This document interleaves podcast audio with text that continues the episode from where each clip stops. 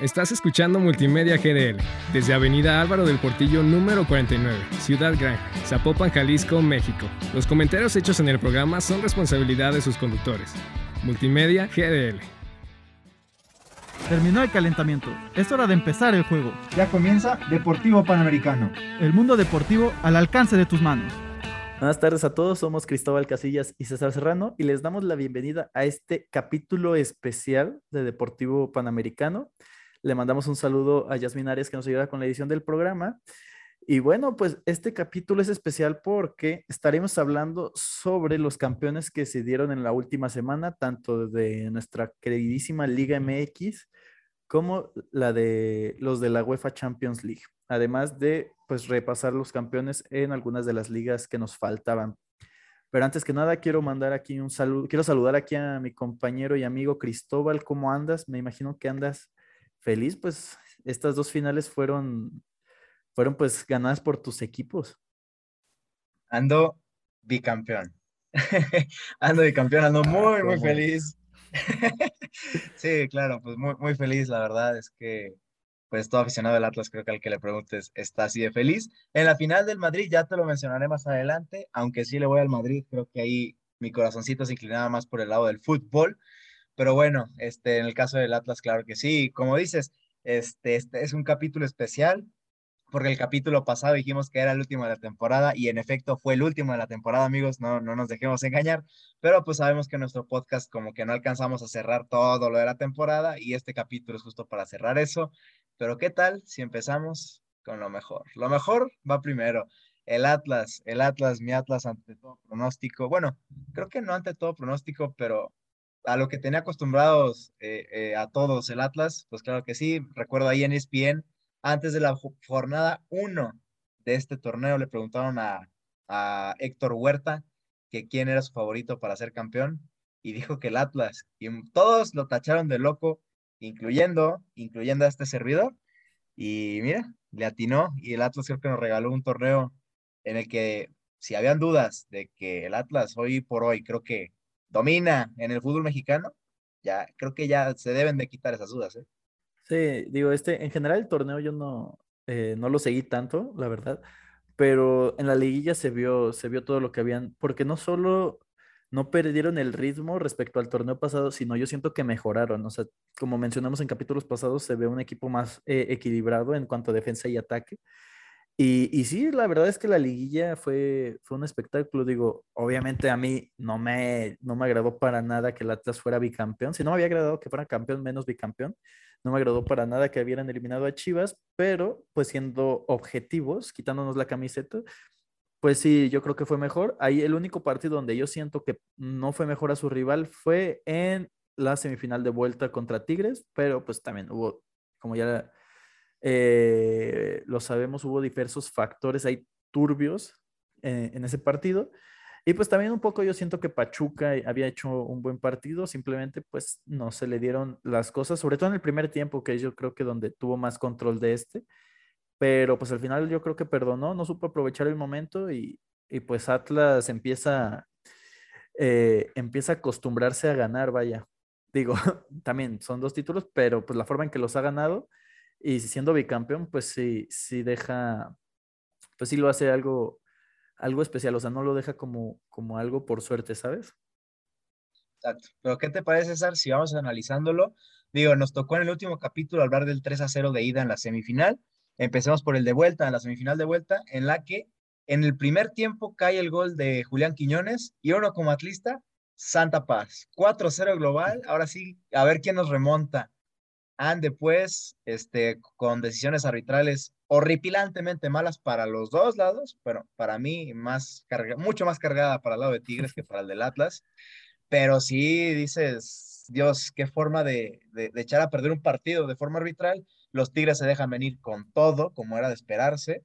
Este Gignac nos vuelve a demostrar que su temple y carácter cuando tiene que salir sale a flote y pues llegó un momento en el que el Atlas estaba eliminado, si fue un muy buen rato, si no fuera porque al 94 le marcan penal, este, gracias Angulo. Ahora entiendo por qué Raragorri vendió, vendió a, Angulo a Tigres, este Angulo le comete un claro penal a Aldo Rocha, y al 95 el capitán lo termina mandando al fondo. Te mandé el video de cómo reaccioné a ese penal, César. Yo lo estaba sufriendo, lo estaba sufriendo como una madre, pero fue, la tensión en ese video. Fue algo hermoso. ¿Tú cómo viste ese partido? Sí, no, yo como, yo al contrario, como aficionado de Chiva, cuando cae el gol de Quiñones dije, no, ya, salió que eso, ya para que, o sea, el neta ya nomás lo seguí viendo porque no tenía nada más que hacer. Bueno, sí tenía otras cosas que hacer, pero no quería hacerlas. Y este, y, y sí, o sea, cuando empieza todo este show de que del penal de Guiñac, que para mí es está, raro, sí, o sea, porque en realidad el contacto es de la cadera de Guiñac con el rostro de, ¿de quién es? ¿De Santa María? ¿O de Nervo? De Nervo, de Nervo. De Nervo.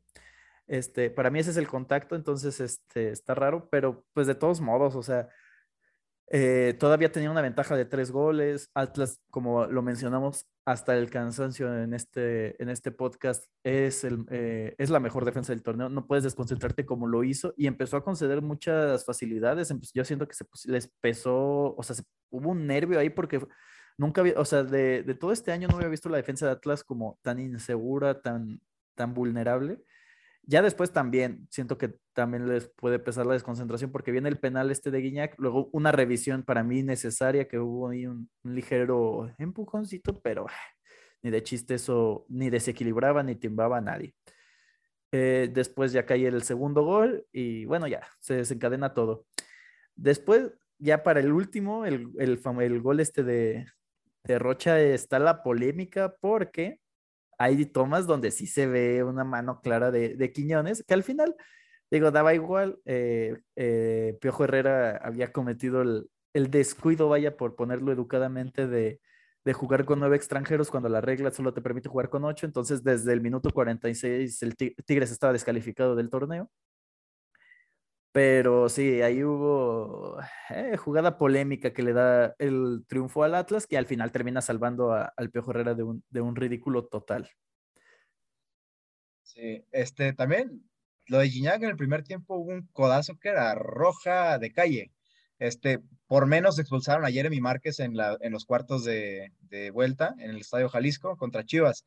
Era roja y al final Gignac nos termina haciendo un triplete cobrando penales con un temple impresionante. El penal, el primer penal sí fue para mí, este, lo que me sorprendió es que no le hablaran del bar, o sea, Gignac es el que le pega con las petacas en la cara a Nervo, o sea, para mí eso nunca, nunca era penal. Eso provoca la desconcentración de latas y varios factores más, ¿eh? Cuando entró en la semifinal de vuelta, Quiñones lo traía como su hijo, cada, cada que encaraba Quiñones a Gadio Aguirre, se lo llevaba. Cada, también Chala fue la revelación de esta liguilla en ataque, porque en defensa, cada mano a mano lo perdió. Todos, todos, todos. Se, ahí se conjugaron varios factores y pues sí, creo que fue el peor tiempo que le he visto al Atlas en mucho tiempo. Cuatro goles en 45, en menos de 45 minutos.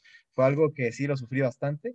Y lo de Quiñones, para mí no hay polémica alguna. Este, la toma más clara, la toma más clara es la que le ponen de frente, la que le muestran a Fernando, a Ramos Palazuelos, perdón, en el bar, que es de frente, en la que se ve que Quiñones la baja con el pecho y la mano la tiene estirada, pero el balón está muy lejos de hacer contacto en la mano. Luego en Televisa ponen una toma de la espalda de Quiñones en la que se ve, se ve óptica, o bueno, ¿cómo decirlo? Un efecto visual, vaya, en el que parece que el balón está tocando la mano, pero no. Este, realmente vean la toma de frente este, no se dejen llevar por visiones ópticas, la toma de frente no está ni cerca de hacer contacto con la mano el balón. Para mí eso no es polémica, pero sí, deja tú que se salva Tigres de Miguel Herrera de que no le hayan marcado, o sea, de que le hayan marcado, el, bueno, más bien de que haya quedado eliminado Tigres por esa alineación indebida.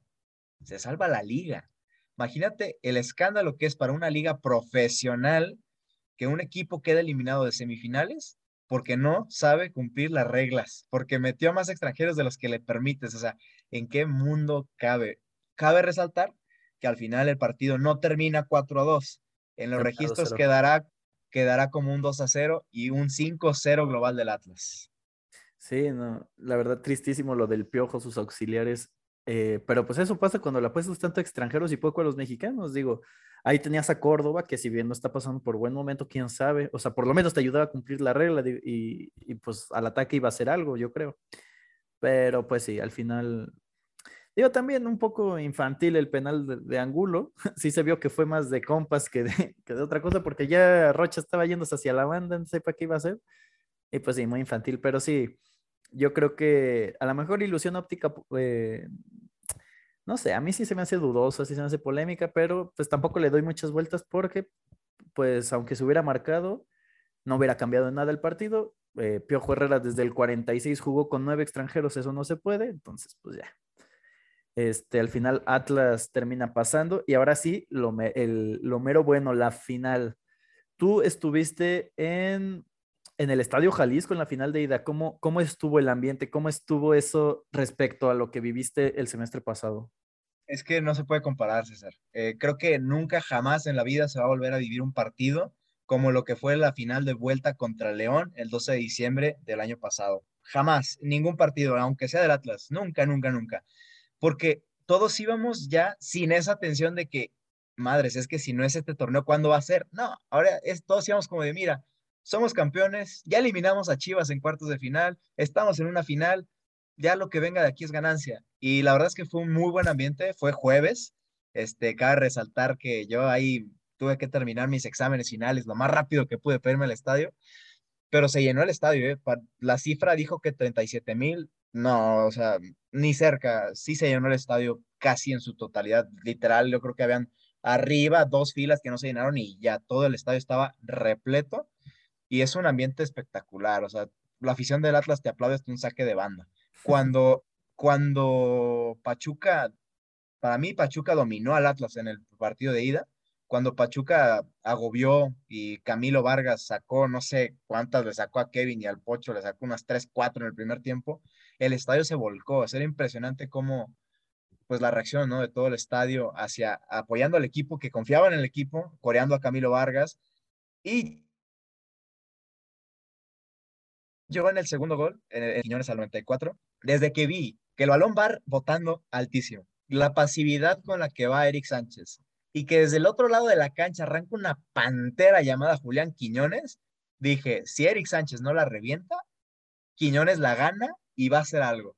Los pantalones, desde que venía corriendo desde el otro lado, en el estadio se veía que se va a devorar a los tres defensas de Pachuca por convicción, simplemente por convicción. Estás en una final, yo no entiendo cómo, siendo defensor de Pachuca, te falta convicción. Primero Eric Sánchez, que no va al 100 por el balón, este, Quiñones le gana de cuerpo y en velocidad y todo, le gana el balón. Luego a Cebes, que ni, ni va por el balón, ni cubre a Quiñones y se queda como el perro de las dos tortas, sin nada. Este, y luego Tapias, que sale a la cobertura, se deja casi caer y Quiñones así, con puros pantalones se quitó a tres y la definición, sí, mis respetos, pero en el estadio, te digo la verdad, desde que despejó Aldo Rocha y vimos arrancar a mil por hora una pantera, una locomotora como Julián Quiñones, dijimos, algo va a pasar. Es más, yo lo grabé. Desde que vi que arrancó Quiñones, empecé a grabar, no, se ve nada porque me ganó la emoción, pero este, sí, todos supimos que algo iba a pasar y cuando Quiñones metió el gol, el estadio fue una completa locura. Ahí sí se medio se pudo comparar con lo que vivimos en la vuelta del pasado 12 de diciembre. Sí, digo, eh, a mí se me hace muy ridículo lo que pasó con los defensas de, de Pachuca. Como tú dices, mera convicción, o sea, no sé si hubo ahí exceso de confianza o Eric Sánchez no espejeó, no supo que le llegaba a Quiñones, nadie le gritó. Pero sí, estás en una final, estás perdiendo por 1-0, que siendo honestos, 1-0 de visita es un buen marcador sabiendo lo que juega Pachuca en Hidalgo, que lo demostró al final en, la vuelta, pero sabiendo lo que juega Pachuca en Hidalgo, sí se me hizo, eh, se me hizo ahí exceso de confianza ridículo, no te pueden exhibir así a los defensas. Y pues sí, quedaron retratados. Quiñones parecía como el, tío abusivo que juega con sus sobrinos, ¿no? O sea, de que todos los sobrinos le llegan, le chocan y todo, pero pues el tío nomás corre derecho y, y al final sí, la definición es, es de crack, ¿no? Y pues sí, Atlas se lleva su, su cómoda ventaja 2-0. Eh, Siendo honestos, ¿tú pensaste que con esa ventaja 2-0 Atlas ya era bicampeón o todavía decías, la podemos regar? Mira, veníamos de tener ventaja 3-0 y 4-0 por un tiempo y que nos la arrebataron por un muy buen momento en Nuevo León contra Tigres. Entonces yo sí dije, mira, si aprendieron de lo que pasó en Monterrey, esto no se repite. Y mira que en el partido de vuelta, ya yendo a lo que fue el partido definitivo por el título, que al minuto 7 te hagan un golazo como fue el, el de Romario Ibarra, todos los fantasmas, yo creo que todos los rojineros pensamos, se viene remontada. porque fue un golazo, ¿eh? Sí, sí, sí. Y yo estaba pensando, no, aquí la defensa del torneo se está cayendo a pedazos desde el partido de vuelta contra Tigres. Y, y sí, la verdad es que Rom- eh, este Romario Ibarra, tremendo jugador que se aventó para, para ilusionar a todo Pachuca. Y aparte de ahí desencadena que Pachuca se le fue con todo en el primer tiempo. De hecho, si no empató el global fue por milagro y el árbitro, la neta. Ah, ya, ya empezamos otra vez. Ya empezamos Pues es que otra no tendríamos que empezar otra vez si, si acá tu, tu presidente no tuviera reuniones familiares a cada rato y la comisión de arbitraje hiciera su trabajo al 100, porque ahí hay un fuera de lugar medio inventado, ¿sabes? Está, está curioso cómo cuando son jugadas a favor del Atlas uno está discutiendo, no, ¿es roja o no es roja? Y termina siendo, no sé, penal para el Atlas. O sea, está discutiendo si es fuera de lugar o no es fuera de lugar y otra vez, o sea, jugadas, o sea, le buscan por donde no a, para, para respaldar al Atlas. Ahí un penal que te va algo que me hubieras dicho, no es penal porque es la zancadilla, pero no se cayó, o sea, no interfirió con la jugada. Te la paso, se me hace más creíble. Pero que digas que no es penal porque hubo un fuera de lugar que se inventaron de no sé dónde, sí. eh, turbio, ¿eh? Turbio. ¿Qué? ¿Cómo hubiera cambiado ese, ese penal, eh? ¿Cómo hubiera cambiado la final? Mira, no te voy a negar que sí se notó que le buscaron de más. Sí, porque le- cuando le hablaron del VAR era para ver el penal o no. Y. Fernando Hernández lo que empieza a ver es, oye, pero a ver, échala poquito para atrás. Pero lo que sí te voy a discutir es que el, el fuera de lugar está bien marcado. Yo no conocía la regla, yo no había visto nunca que aplicaran la regla, pero te la voy a leer en este momento. Dice así la comisión de árbitros. Si un jugador que sale de una posición de fuera de juego o que se encuentra en dicha posición estuviera en la trayectoria de un adversario e interfiriera en el movimiento de este último hacia el balón, se considerará infracción por fuera de juego si afecta a la capacidad del adversario de jugar o disputar el balón. Tal cual lo que hizo Romario Ibarra con Anderson Santamaría. Es más, te digo, si Romario Ibarra no le da ese empujoncito a Santa María, Santa María no se tendría que haber barrido, que fue lo que provocó el supuesto penal, no se tendría que haber barrido, hubiera llegado fácil a la cobertura. La cosa es, Romario viene de fuera de lugar, si no viniera de fuera de lugar, sí se puede, no es falta. La verdad es que no es falta, es, ganar la posición, es meter cuerpo. Pero viene de fuera de lugar, se interpone en la trayectoria de Santa María, le, le da un empujón que lo saca de poder llegar fácilmente al balón y se desencadena todo lo demás. Muchos no conocen esta, esta, esta regla. Muchos dicen, es que no participa la jugada. Sí, sí participa, porque impide que Santa María llegue al balón. Entonces, sí, le buscaron de más, bastante. Pero de que está bien marcado, sí está bien marcado. De que es quisquilloso, por supuesto. Pero el fuera de lugar está muy bien marcado. Sí, nada, nah, ya hablando en serio, como hablamos antes, pues sí. O sea, por reglamento a lo mejor sí, pero ¿no te parece curioso que cuando son jugadas dudosas a favor del Atlas se revisa casi que todo el partido otra vez a ver si no hay algo que de donde puedan sacar con el reglamento y casualmente a ellos son a los únicos a los que les leen el reglamento a pie de la letra? Digo, está, está chistoso, ¿no? O sea, porque yo recuerdo ahí codazos en la cara que no se han marcado como penales, pero resulta que ahora sí, este mini rozón de Romario Ibarra con Santa María, sí, sí es este fuera de lugar, ¿no? Entonces, Participa la jugada. nada, pues también romperle la nariz a tu rival, ¿cómo no va a hacer falta, no? Pero bueno. Se la rompió él, se la rompió él. Ay, sí, nada, pues no.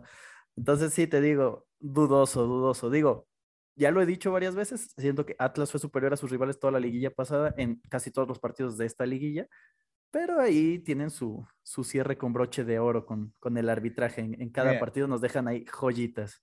Te voy a decir algo, y eso sí creo que pocos lo dicen.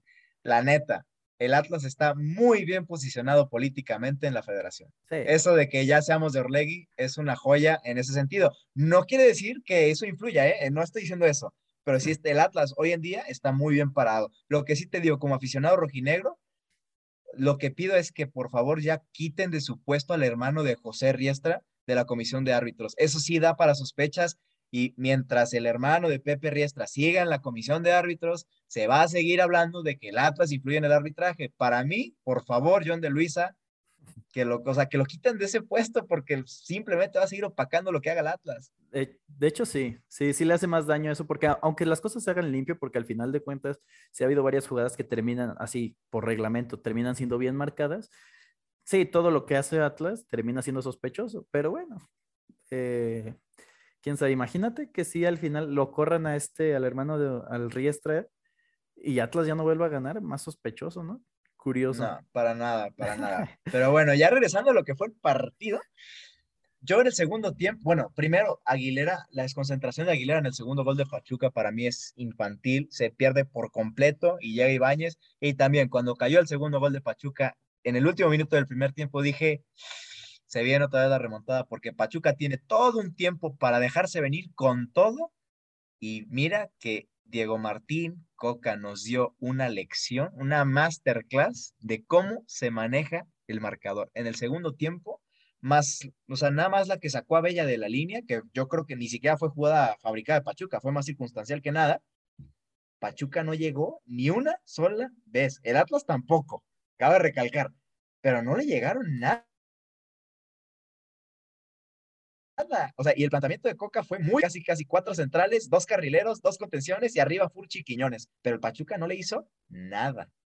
Sí, no, la verdad, Coca ha probado que bueno, y en general el Atlas, que pues son expertos en manejar resultados.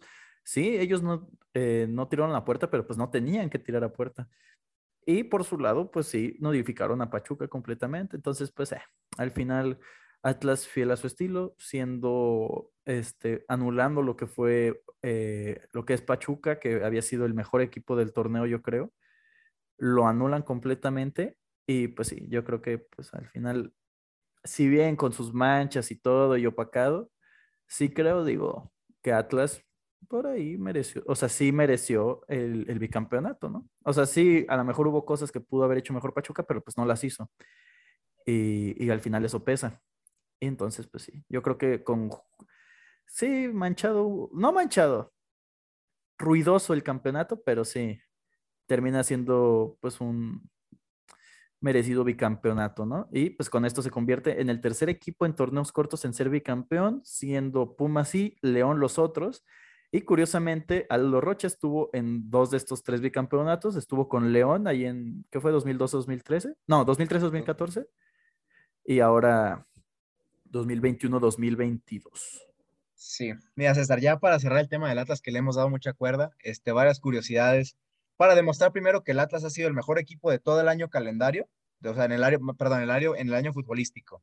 En la temporada 2021-2022, el Atlas fue el primer lugar en menos goles recibidos, mejor defensa, primer lugar en pases largos precisos, primer lugar en balones divididos ganados, primer lugar en pases precisos al tercio final, primer lugar en duelos aéreos ganados, segundo lugar en porterías en cero y tercer lugar en centros precisos. Estadísticas por Statistics, este, que te demuestran la gran este, continuidad que tuvo el plantel de Coca. Y vea por último, César, yo sé que eres chivista, pero sé que te la sabes. ¿En qué año fue campeón por primera vez el Atlas?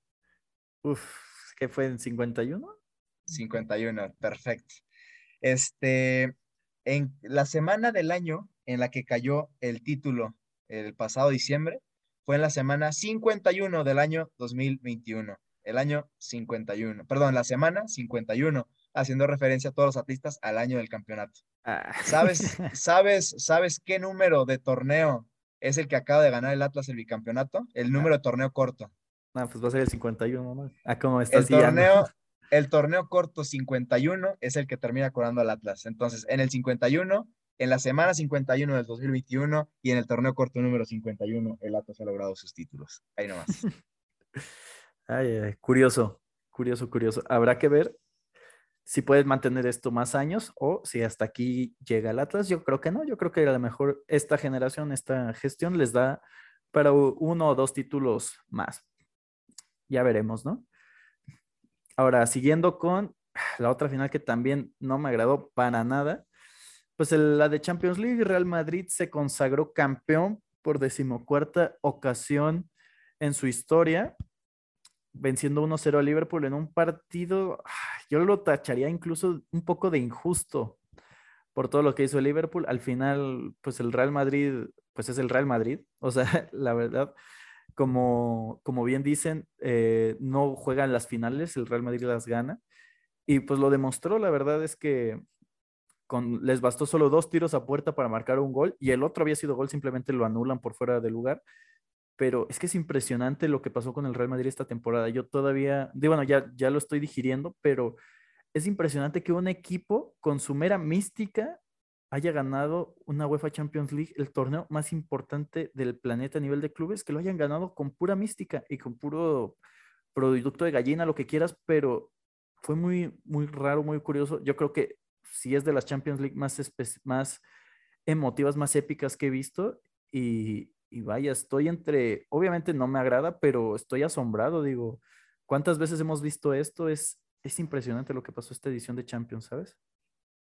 Sí, y aunque el Madrid ya había logrado esto antes, muchos periodistas españoles dicen que esta es la mejor temporada en la historia del Madrid, porque es una, era una temporada de transición, se va Ramos, se va Barán, este, Bale va a la banca, Hazard va a la banca, llega Ancelotti para poner orden. creo que a inicio de temporada nadie, nadie se esperaba que fueran campeones de liga con tanta anticipación y que fueran a ser campeones de Champions, eliminando a todos y cada uno de los favoritos, a excepción del Bayern a excepción del Bayern, porque a todos los demás les ganó PSG, Chelsea, Manchester City y Liverpool. Entonces, creo que es una temporada redonda, futbolísticamente no tan espectacular, pero en la que consiguen lo más importante y creo que ahí están los resultados. Y la forma en que los ganó, o sea, cómo le gana al París, una remontada en los últimos minutos, cómo le gana al Chelsea, cómo le gana al City, sobre todo la del City, yo creo que es de las más espectaculares porque necesitaba dos goles al minuto 89 y los consigue. Este, sí, fue una, una, edición muy, muy rara, muy curiosa, que al final, pues sí, o sea, el Madrid, siendo el Madrid, quedó campeón.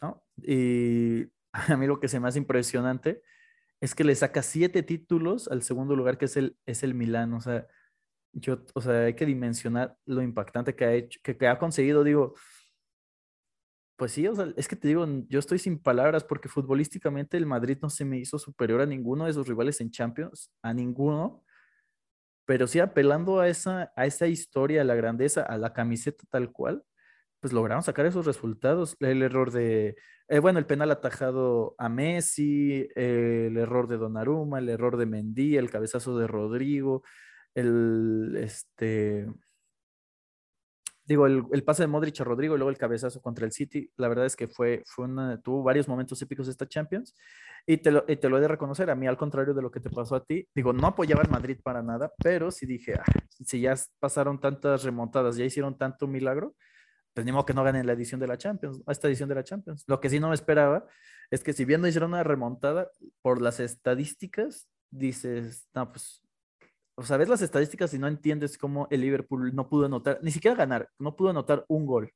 Digo, también lo, que hizo Thibaut Courtois es impresionante, una muralla lo que hizo lo del guardameta belga, o sea, me quito el sombrero y sí, reconozco, te digo, lo comentamos cuando fue el Chelsea-Real Madrid, yo estaba entre Mendy y Thibaut para el mejor portero del mundo y sí, claramente Courtois ha comprobado que sí, es el mejor portero en la actualidad y Bu Courtois Vargas. Qué, qué tremendo lo que hizo Courtois. La verdad es que como un portero te puede ganar un partido. Así, así de fácil y sencillo. Y sí te decía, yo viendo el partido dije, el Liverpool ha hecho un partido para ganarlo. Y el Liverpool se merece ganarlo por Jürgen Klopp. Este, no sé, yo quería, o sea, ya viendo el partido, sí me hubiera dado gusto que el Liverpool ganara la Champions. Al final, la camiseta del Madrid pesa mucho. Y curioso, en la misma temporada en la que perdieron contra el Sheriff en el Santiago Bernabéu, se terminan consagrando campeones de la UEFA Champions League. Algo curioso. sí, no, impresionante, como lo, como lo dijimos. Y pues nada, ¿qué, ¿qué, se puede hacer? Digo, el Liverpool hizo todo lo que, o sea, el único error que cometió terminó en gol. Y eso porque el gol en fuera de lugar también había sido una cara, que también hubo polémica, ¿eh? porque se menciona que Aquí la polémica está en que Valverde no es el que da el pase a Benzema, es Fabiño. Pero sí, o sea, increíble la carambola y la suerte que tuvo, porque después de todo el asedio que fue el primer tiempo, que en el último minuto el, Real Madrid hubiera conseguido ese gol de la forma en que lo consiguió, daba a entender lo que iba a ser el partido y reflejaba todo lo que fue eh, la temporada en Champions del Madrid, porque en España, sí, en España sí dominó a, a todos los equipos, la realidad. Pero sí, en Champions sí, una historia pues, eh, futbolísticamente eh, hermosa, por así decirlo, tanta remontada, tanta emoción, pues se termina consagrando con lo que, pues lo más importante del fútbol a nivel de clubes. Sí, y bueno, ahí la polémica arbitral que dices, para que veas que no solamente para el Atlas el, el reglamento a rajatabla, es un toque voluntario del rival y Fabiño no busca jugar la pelota, es un rebote y lo que le da Benzema, entonces sí está bien aplicado el fuera de lugar. este, y bueno, con esto Ancelotti se convierte en el primer técnico en ganar cuatro UEFA Champions League, dos con el Milan, dos con el Madrid, y pues bueno, también un poco de lo que pasó antes del partido que fue lamentable, o sea, pasa lo que pasó en París, aquí en México nos pintan de tercermundistas y que nos quiten el mundial porque aficionados de Liverpool e incluso también aficionados parisinos ingresaron al estadio eh, sin boleto, rompieron las vallas de seguridad, encontraron un, acceso, una valla, literal se estaban trepando y se estaban metiendo al estadio fue vergonzoso, se retrasó como 30 minutos, 45 minutos. y las imágenes son impresionantes de que aficionados subiéndose otros aficionados para saltarse, gente con boletos siendo rociada con gas para que se alejara porque ellos ya no alcanzaron a entrar. No, un caos total lo que fue antes del partido. Y que bueno, que queda claro que Europa tampoco se libra de esto, ¿eh? es cosa de educación, no de geografía. Y creo que nos quedó muy claro, pero bueno, ahí está el Real Madrid, campeón de UEFA Champions League ante todo pronóstico y creo que queda más que claro en esta temporada que nunca, jamás puedes dar por muerto al Madrid en UEFA Champions League. Pero bueno, César. El Madrid, sea como sea que venga, es favorito siempre. Como sea, ¿eh? Como sea. Y también, ahí dejo la pedrada porque ya lo haremos en otro capítulo. Mbappé no encontrará esa mística en París. Confirmo, totalmente. Pero bueno, ya para cerrar rápidamente, recapitulemos dos campeones que se proclamaron este fin de semana también, bueno, el pasado, que fue el Milan, que después de que desde 2011 no ganaba un título, después de 11 años por fin vuelve a ganar el Scudetto. Bueno, no, gana, no que no ganara un título, no ganaba la Serie A, pues vuelve a ganar el Scudetto y, y pues a mí en particular me causa mucha emoción, ¿no? Porque es un equipo histórico, un equipo al que se le puede tener cariño y pues está, es importante que equipos de la grandeza del Milan, como mencionamos, es el segundo con más Champions en la historia, pues vuelva a ser protagonista, aunque vaya, aunque empiece siendo por su liga. Y ahora también en Inglaterra, pues hubo un cierre dramático del Manchester City. Eh, ellos ocupaban, creo que con el empate les bastaba para ser campeones. Sin embargo, el Aston Villa, como mencionamos, de Gerard y de Coutinho estaban haciendo la chamba, iban ganando 2 a 0. Pero el Liverpool estaba empatando contra Wolverhampton. Al final, en el segundo tiempo, ambos equipos remontaron, pero pues el Liverpool no pudo hacerse de la Premier League. Y el City nuevamente es campeón de la Premier League por diferencia de un punto. Digo que muchos ya lo dan por hecho y que dicen que Guardiola nada más gana Premier League. Nada más gana Premier League. O sea, digo, sí, mucha inversión y en un equipo lleno de estrellas, pero hay que darle crédito a lo que está haciendo Guardiola en el City, porque ganar la Premier League dicen que es mucho, que es poca cosa y, y la verdad es que no. Y lo del Milan, qué bueno, porque un plantel no tan llamativo gana la liga en Italia y que ojo que se viene una fuerte inversión, todavía no confirmado, pero se habla de que habrán nuevos dueños multibillonarios para el Milan y si le meten lana, quién sabe qué pueda llegar a ser de este equipo. Pues esperemos que recupere el, protagonista que el protagonismo que merece, que vuelva a competir por Champions, pero bueno, eso lo veremos en futuras temporadas. Y bueno, de esta manera cerramos este capítulo especial. Muchas gracias por habernos eh, escuchado. Gracias a Yasmin Arias por la edición del programa. Nosotros somos Cristóbal Casillas y César Serrano. Los invitamos a que nos sigan en nuestro Instagram como arroba deportivo panamericano. Nos vemos la próxima temporada. Suena el silbatazo final. Nos vemos la próxima jornada con lo mejor del deporte. Esto es Deportivo Panamericano.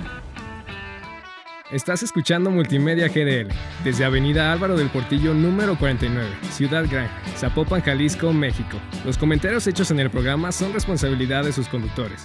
Multimedia GDL.